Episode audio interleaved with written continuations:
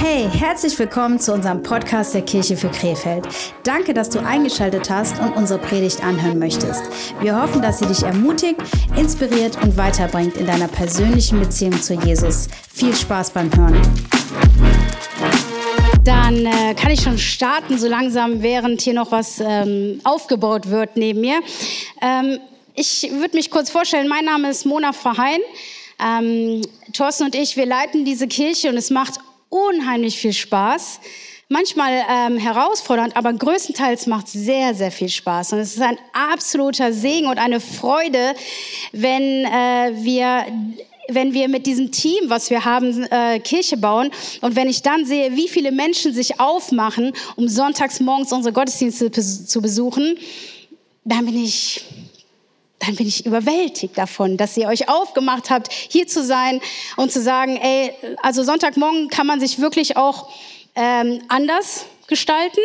Aber es ist großartig, dass ihr gesagt habt, ich bin heute Morgen hier und ich hoffe oder ich bin mir sicher, das war eine gute Wahl. Wir sind in unserer Predigt nach äh, Reihenfolge unserer Predigt ähm, Reihe Danke. Wir sind in unserer Predigtreihe Nachfolge und äh, ich, wir hatten, also Nachfolge grundsätzlich bedeutet ja, ich folge jemandem nach und ich laufe jemanden hinterher oder ähm, ich will jemand hinterher eifern.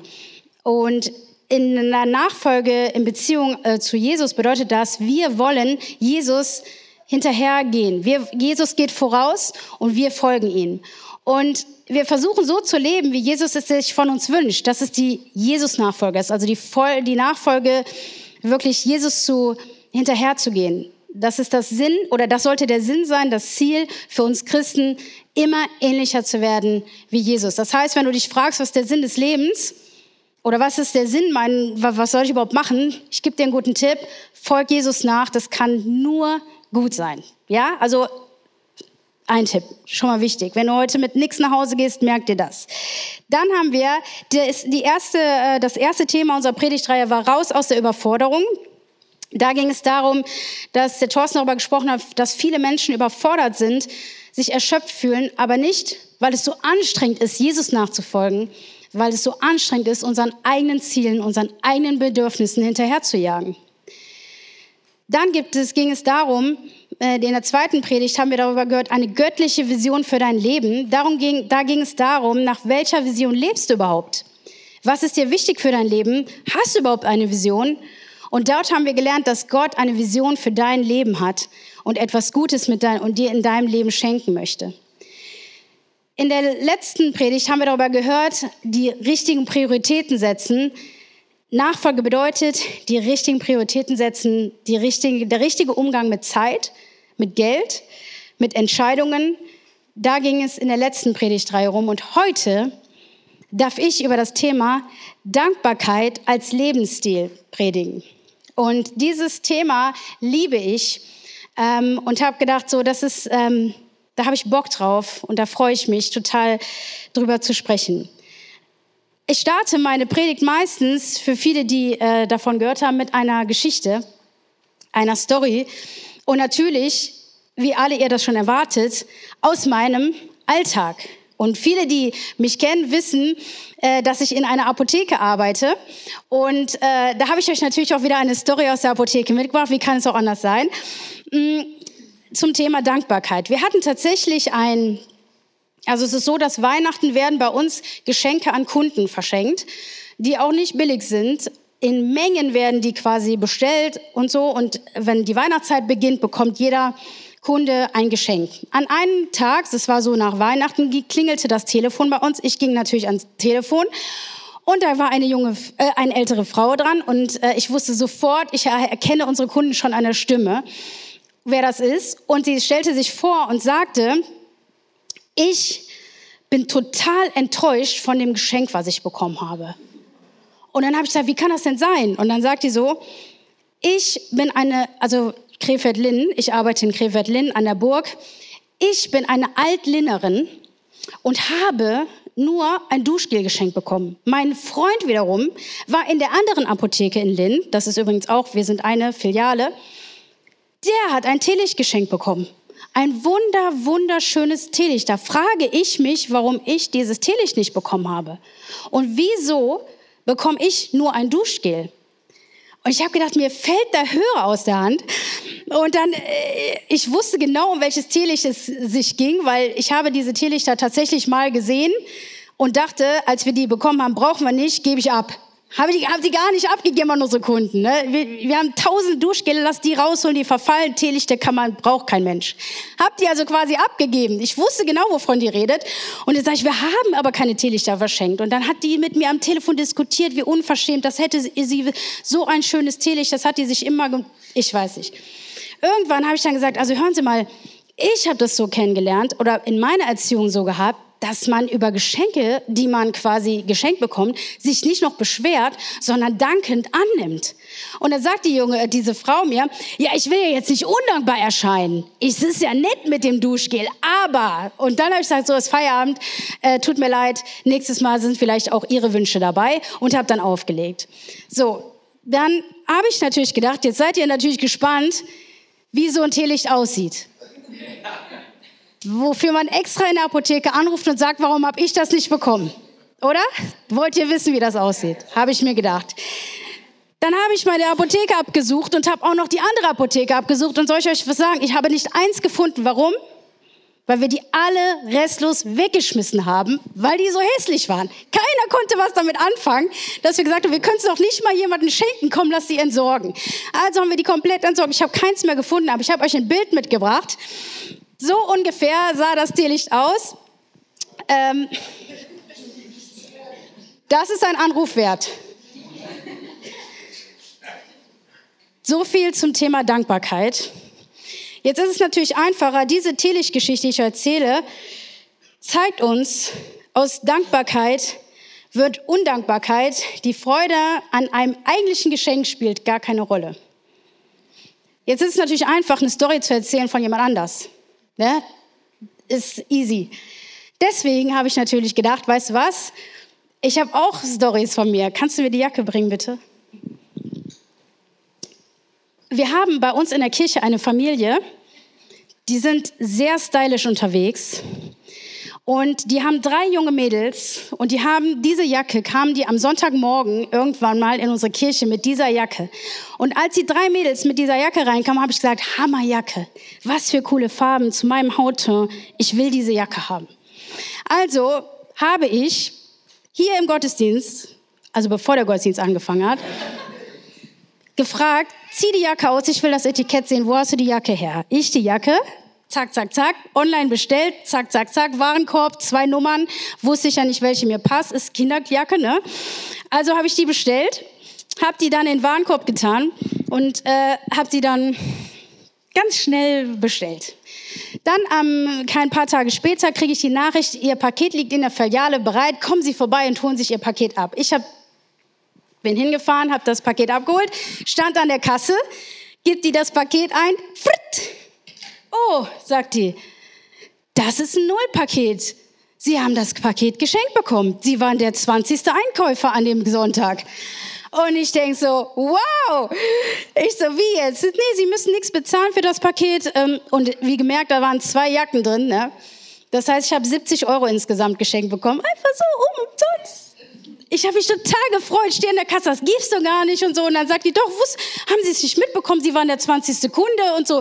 Nee, habe ich nicht mitbekommen. Ja, die Jacke, äh, das ganze Paket ist für Sie umsonst. Mich total gefreut.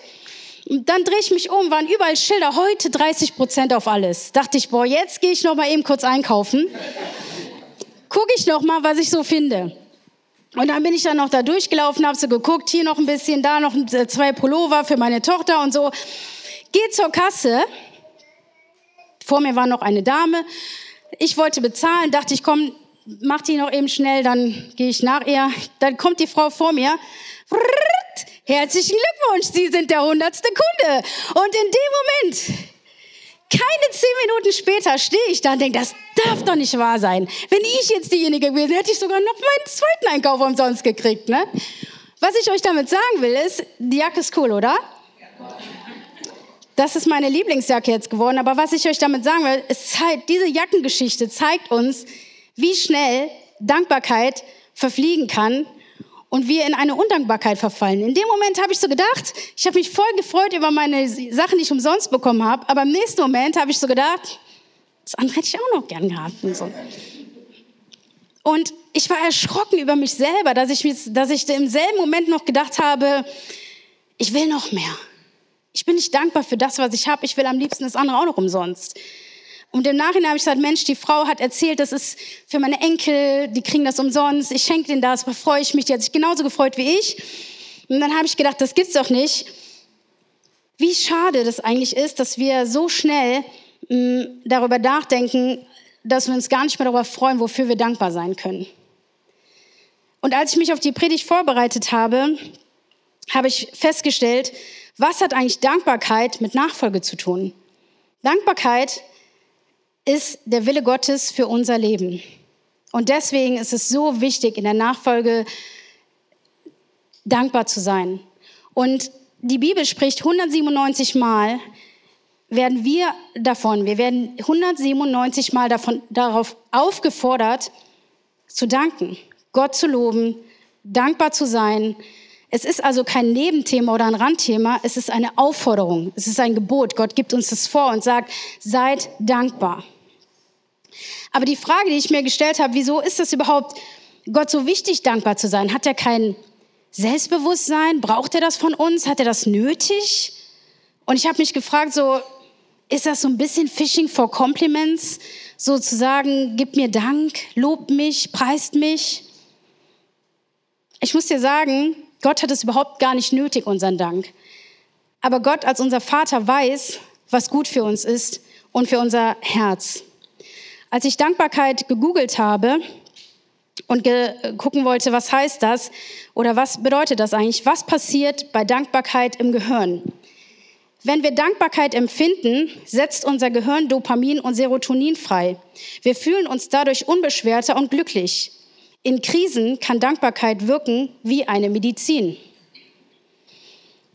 Was verändert Dankbarkeit? Dankbarkeit, Psychologen und verschiedene Studien haben herausgefunden, dass angewandte Dankbarkeit das Wohlbefinden des Menschen stärkt, sowie auch die Freude und den Optimismus. Es senkt sogar das Aggressionslevel. Wo spürt man Dankbarkeit? Dankbarkeit ist ein positives Gefühl und im Zustand der Liebe sehr ähnlich. Sie schafft ein Wohlgefühl im Körper und löst Blockaden. Also wenn ich dich jetzt frage, warum möchte Gott, dass wir dankbar sind, dass wir Gott loben, dass wir Gott dankbar sind, hat es nichts damit zu tun, dass Gott unseren Dank braucht. Eigentlich geht es um dich. Es geht um dein Herz. Undankbarkeit ist eine zerstörerische Macht, die unser Herz kaputt macht. Deshalb sagt Gott als dein Vater dir und mir, ich möchte, dass meine Kinder dankbar sind, dass sie aufblühen, dass sie positiv durchs Leben gehen. Es geht ihm also gar nicht um ihn selbst.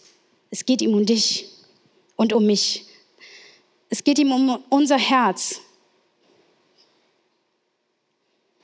In 1. Thessalonicher 5, Vers 13 steht, sagt in allem Dank, denn dies ist der Wille Gottes in Christus Jesus für euch. Ich lese es nochmal. Sagt in allem Dank, denn dies ist der Wille Gottes in Jesus Christus für euch. Ich finde, es ist unheimlich einfach, ich weiß nicht, wie es euch geht, Dank auszusprechen oder für etwas zu danken, wenn es vorbei ist. Also quasi, ich habe euch hier was mitgebracht. Das ist keine Schleichwerbung. Das hier stellt einen Riesenberg von Problemen dar, Herausforderungen in deinem Leben, ja? Und Gott sagt, sagt nicht für alles Dank, ja, also quasi danke Gott für das, was noch vor mir steht, der Riesenberg. Gott sagt nicht, sagt nach dem allem Dank, danke Gott, dass ich durchgekommen bin durch diesen Berg. Gott sagt in allem. Sagt Gott in allem Dank. In dein Problem, in deinen Herausforderungen. Nicht erst, wenn es dran vorbei oder wenn es vorbei ist, dann ist es einfach Danke zu sagen, sondern Gott sagt dir, wenn du mittendrin steckst, wenn du mitten in deinen Herausforderungen bist, wenn es weh tut, dann sagt Gott dir, sag Danke, lob mich.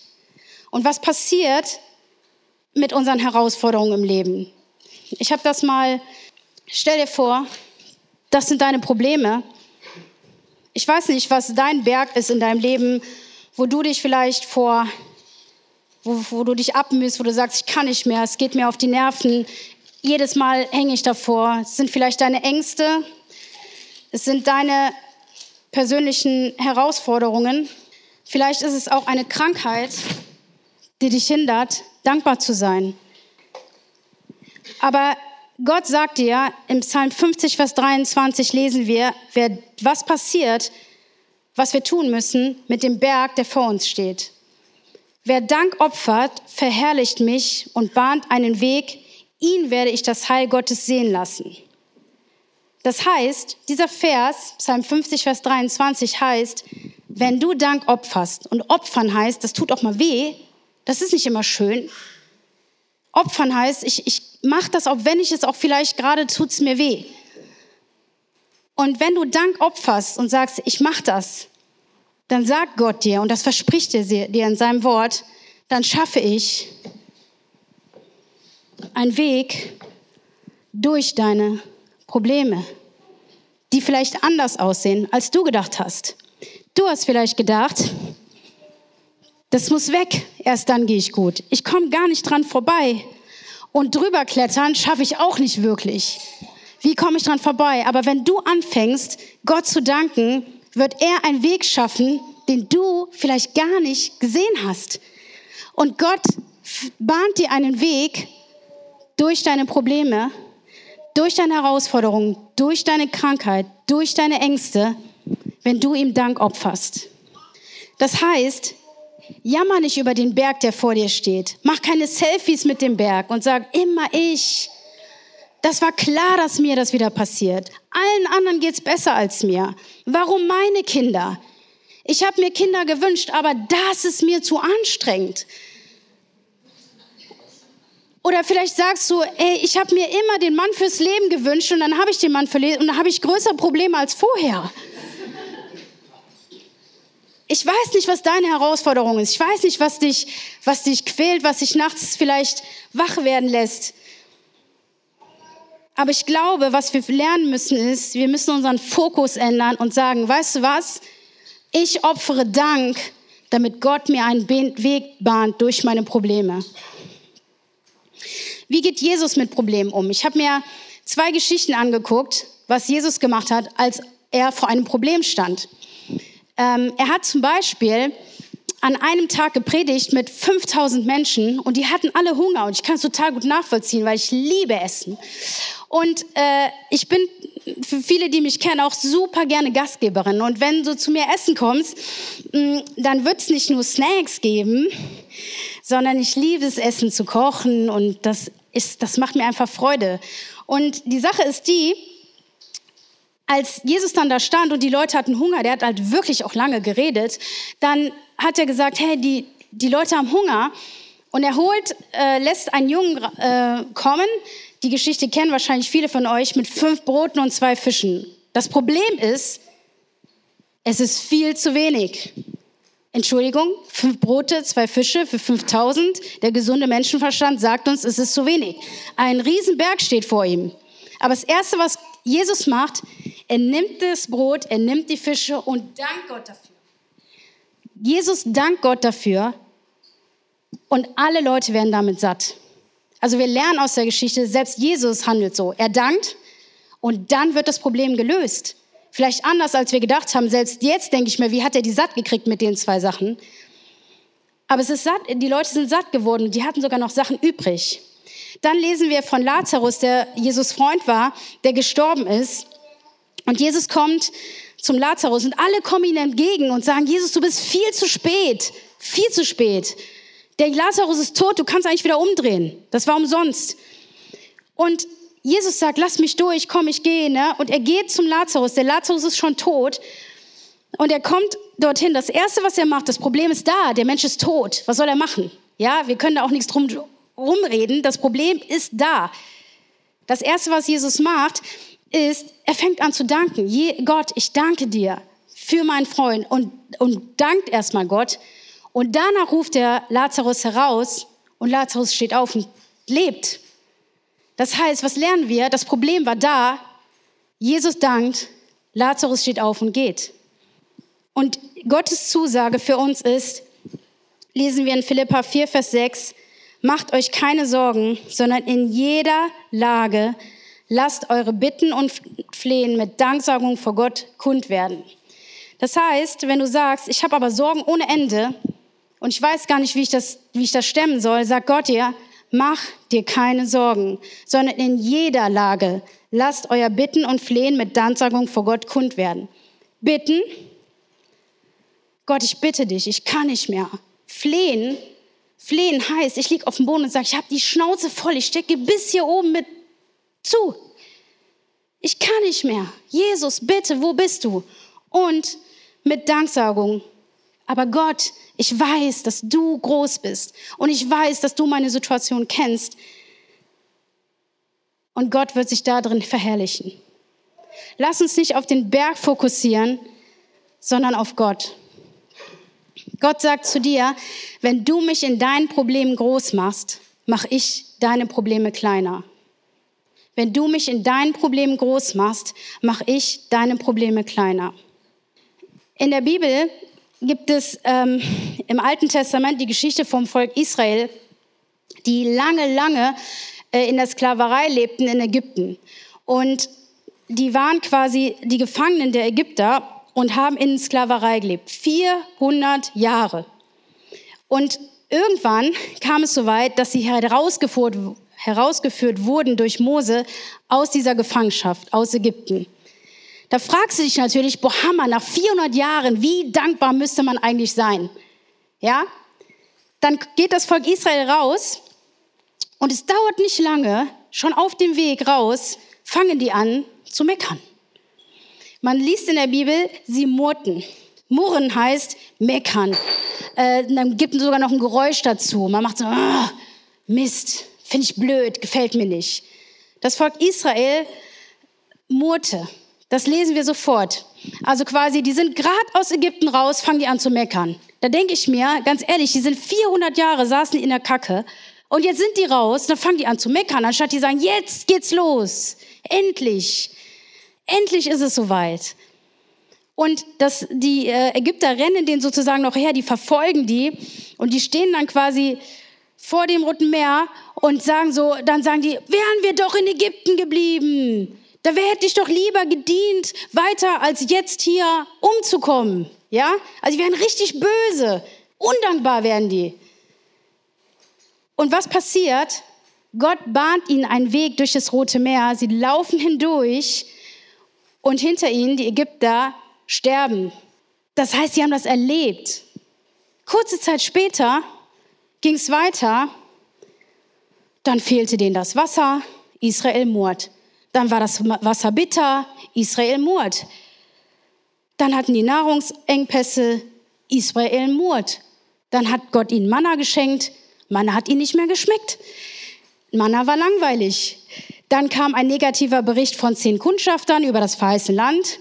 Der war nicht so positiv. Sie kriegen Angst. Israel murrt.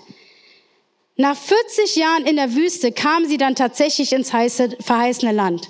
400 Jahre, 40 Jahre. Nur mal, dass ihr das so vom Zeitraffer so ungefähr rafft. Und dann fragt man sich so, das war gut, ne? Zeitraffer. Und dann, wenn wir das jetzt im Nachhinein lesen, fragt man sich, boah, was für eine Losergruppe die Israeliten. Oder ganz ehrlich, was geht mit denen? Die werden befreit, können die nicht mal dankbar sein? Aber ich sage euch eins, reden wir von mir, ich bin ziemlich ähnlich. Wir sind ziemlich ähnlich. Wir haben, was haben die Israeliten nicht verstanden, was wir lernen sollen? Ich glaube, dass Gott uns manchmal testet. Ich glaube, dass Gott manchmal testen will, wie viele Situationen, wie viele Herausforderungen, wie viele Engpässe dauert es, dass wir verstehen, dass wir mit Murren nicht weiterkommen, sondern mit einem dankbaren Herzen. Wie viele Situationen brauchen wir, um zu verstehen, dass Gott uns etwas sagen will. Lern es endlich. Sei dankbar für das. Ich führe dich hindurch, anders als du denkst. Glaubt ihr, die Israeliten haben gedacht, ich gehe durchs Rote Meer Gott macht da gleich einen äh, Platz, wir können da gleich durchgehen. Die haben nur das Rote Meer gesehen, haben gedacht, oh mein Gott, wie kommen wir da durch? Wir brauchen ein Boot, Segelschiff, Hubschrauber, der uns alle einzeln drüber bringt. Aber doch niemals, dass das Meer sich teilt. Ich glaube, dass Gott viel, viel mehr Situationen aus deinen Problemen machen kann, die du nie, aber wirklich niemals siehst. Wie gehen wir mit herausfordernden Situationen um?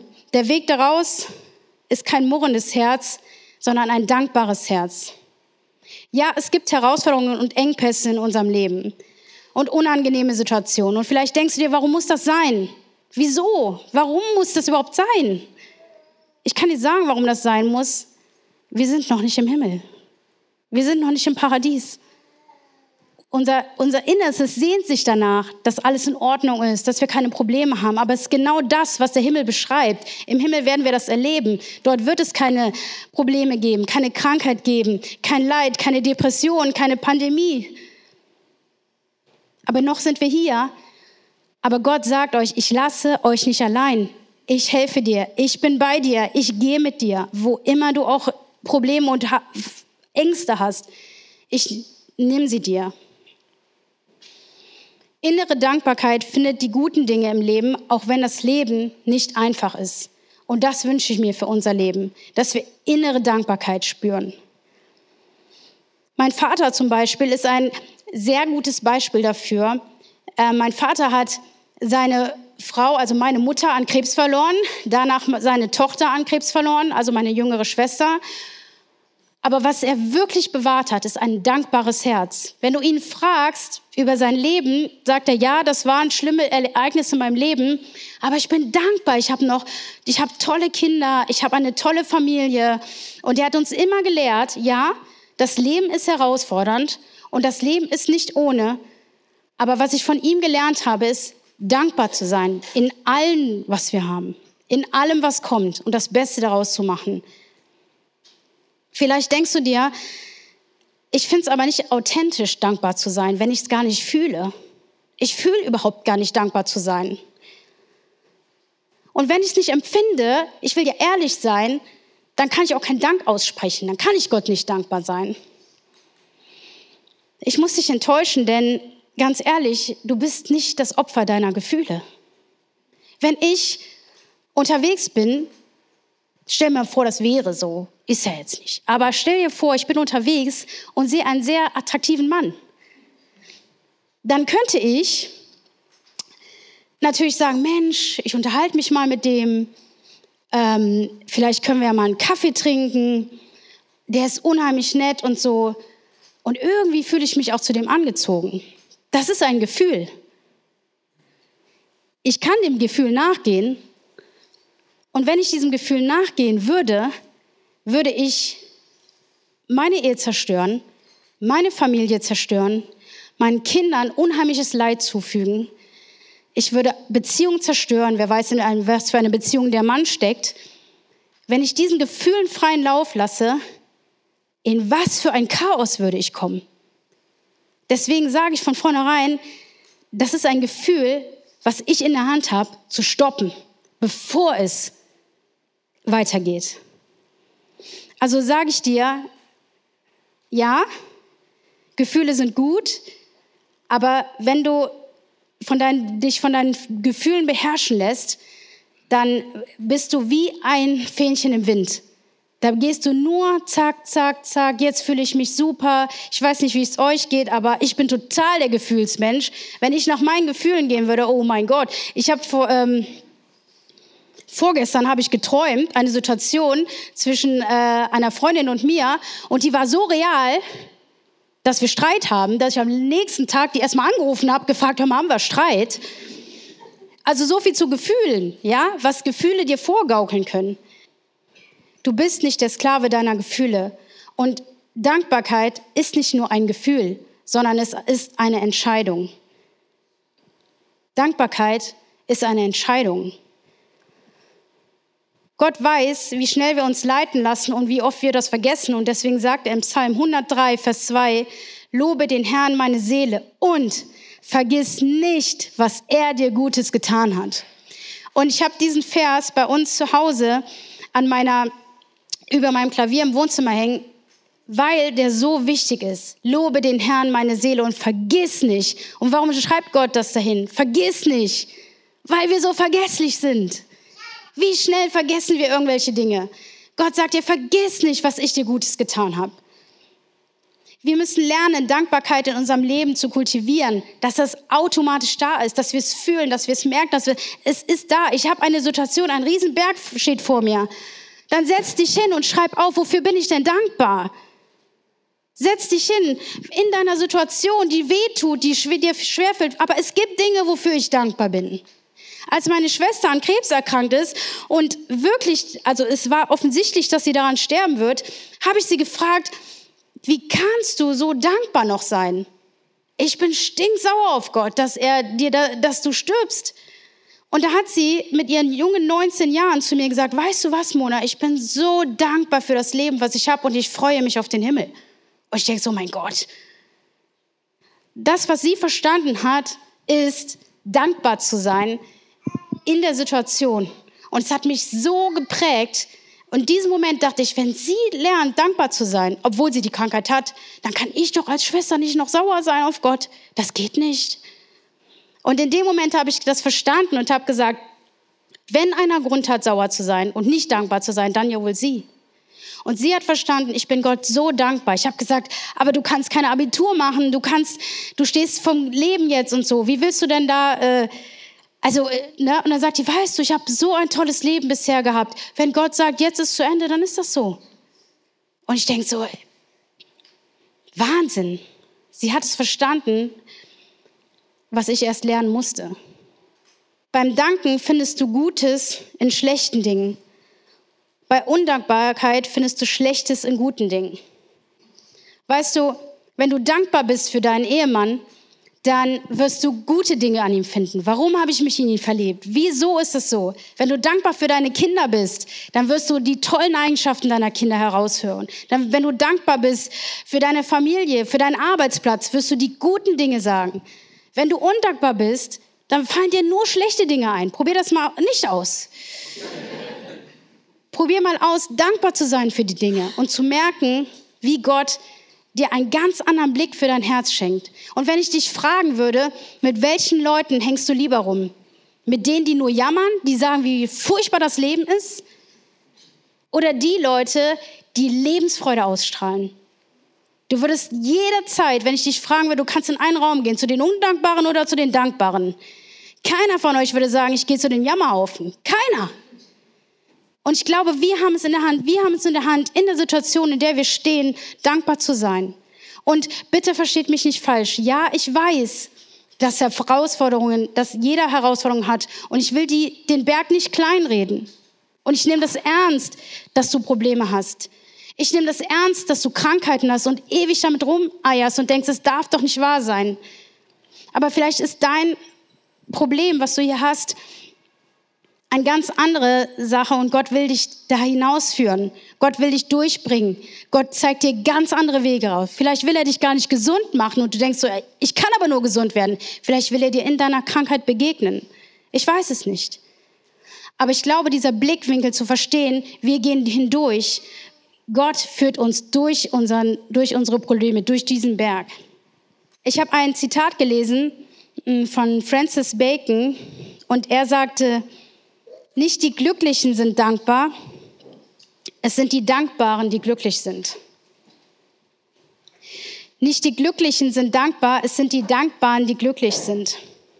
Das bedeutet, wenn du dir sagst, ich wäre ja dankbar, wenn ich ein bisschen glücklicher wäre, dann muss ich dich enttäuschen. Ich glaube, dass wir dankbar sein müssen und dann werden wir glücklich. Nicht andersherum. Du kannst dann ewig warten. Lass uns gemeinsam aufstehen. Vielleicht hat diese Predigt, ähm, dir, oder ich hoffe, diese Predigt hat dich, du hast verstanden oder hast gemerkt, ich möchte meinen Fokus neu setzen. Ich möchte wirklich ein dankbares Herz haben. Ich möchte die Dinge, die ich vielleicht sonst immer nur benenne, wo ich wo ich Selfies mit dem Berg mache und sage, boah, guck mal, wie schlecht es mir geht und lass es auch noch alle wild spüren, wie schlecht es mir geht. Vielleicht sagt Gott dir einfach, heute Morgen, hey, fang doch mal mit Dankbarkeit an, mit einem dankbaren Herzen. Ich will dir begegnen. Ich will Wege schaffen, die für dich unmöglich sind. Lass uns jetzt einen kurzen Moment der, der Stille haben und dass wir uns kurz so besinnen, ey, was sind eigentlich die Dinge, wofür ich dankbar bin? Dass du wegschaust jetzt von dem Berg, sondern wirklich mal schaust, was ist das, wofür ich wirklich dankbar sein kann. Und wenn du heute Morgen das Gefühl hast, ich, ich will meinen Fokus da auf jeden Fall neu setzen, dann mach es fest mit Gott jetzt, an diesem Moment. Wenn du das Gefühl hast, ich habe wirklich, er der war derjenige, der immer nur das Schlechte gesehen hat oder mein Berg, dann mach jetzt das fest mit Gott. Jesus, ich danke dir für jeden Einzelnen, der heute Morgen hier ist und der sagt, Gott, du hast mir die Augen geöffnet. Mein Fokus soll sich verändern. Ich will dankbar werden. Ich will Dankbarkeit vorausschicken, damit du mir einen Weg bahnst durch meine Probleme. Ich will in meinen Problemen dankbar sein, nicht erst, wenn es vorbei ist. Und Jesus, ich danke dir, dass du uns immer wieder daran erinnerst, dass wir dich loben und preisen dürfen und dass wir es nicht vergessen sollen, wie gut du es mit uns meinst. Ich bete für jeden Einzelnen heute Morgen, der sagt, Gott, ich will einen Neuanfang mit dir starten. Ich will ein dankbares Herz bewahren. Und ich bete für jeden Einzelnen, der sich heute Morgen dafür entschieden hat, seinen Fokus neu zu setzen und Dankbarkeit zu kultivieren. Und weißt du, vielleicht denkst du dir, ich habe überhaupt nichts, wofür ich dankbar bin. Jetzt, wo wir diesen kurzen Moment der Ruhe gehabt haben, habe ich so gemerkt, ich habe eigentlich gar nichts, wofür ich dankbar bin. Ich kann gar nicht dankbar sein. Du weißt gar nicht, was bei mir alles abgeht. Weißt du, es gibt einen Grund, wofür du dankbar sein kannst. Gott gab seinen Sohn Jesus Christus für dich damit du frei bist. Und wenn das nicht Grund genug, dankbar zu sein ist, dann fang doch damit an, Gott zu danken. Fang Gott zu danken dafür, dass Jesus seinen Sohn für dich gab, damit du frei sein kannst, damit du ihm begegnen kannst, damit du Jesus, dass, damit du Gott näher kommen kannst, gab er seinen Sohn für dich wenn das für dich der Fall ist, wir beten jetzt ein Gebet gemeinsam, in dem es darum geht, eine persönliche Entscheidung zu treffen. Und wir wollen es nicht versäumen, jeden Gottesdienst Menschen die Chance zu geben, Jesus das erste Mal ihr Leben zu geben. Das ist dein persönlicher Moment. Nur du und Gott. Und jetzt, wo alle die Augen nochmal schließen, möchte ich dich bitten, bist du derjenige, für den ich heute vielleicht beten kann? Und wenn du sagst, ich möchte mein Leben Jesus geben, ich möchte das annehmen, was Jesus für mich getan hat am Kreuz, meine Sünden seien auf sich genommen und ich bin frei, dann zeig mir einmal kurz ein Zeichen, du kannst kurz die Hand hochheben und dann werde ich für dich beten von hier. Danke. Du kannst den Arm wieder runternehmen für alle die, die sich gemeldet haben. Vielen Dank. Wir hoffen, die Predigt hat dir gefallen und wird dir weiterhelfen. Wenn du mehr über uns als Kirche erfahren möchtest, solltest du unbedingt in einen unserer Gottesdienste kommen. Alle Infos dazu findest du auf unserer Internetseite kirchefürkrefeld.de oder du folgst uns auf Instagram. Wir würden dich sehr gerne kennenlernen. Bis dahin, ciao!